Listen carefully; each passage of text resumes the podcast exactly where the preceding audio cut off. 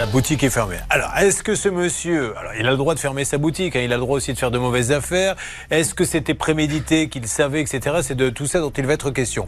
Euh, un complément d'information avec Charlotte. Apparemment, il a des problèmes de santé. Euh, ah. Cela dit, ça n'explique pas pourquoi il ne donne plus du tout de nouvelles à ses clients. Et surtout, c'est ce que Quentin veut aujourd'hui, c'est tout simplement un remboursement. Alors, qu'est-ce qu'on peut dire juridiquement, euh, Anne Cadoré, vous, vous qui découvrez ce que veut dire le mot mariage aujourd'hui Non, alors en fait, tout simplement, c'est vrai que quand on regarde votre dossier, il n'y a, y a pas de contrat. En fait, vous avez juste un reçu avec deux, trois informations. Donc ça, c'est peut-être un petit peu léger. Juste dire que pour ce type de prestation avec un délai qu'il faut tenir, c'est bien de faire euh, un contrat écrit comme ça. Au moins, le délai, le délai engage. Mais en tout état de cause, s'il n'est pas capable de vous livrer le bien dans le délai convenu, il doit vous rembourser purement et simplement et normalement dans un délai de 14 jours après l'être recommandé.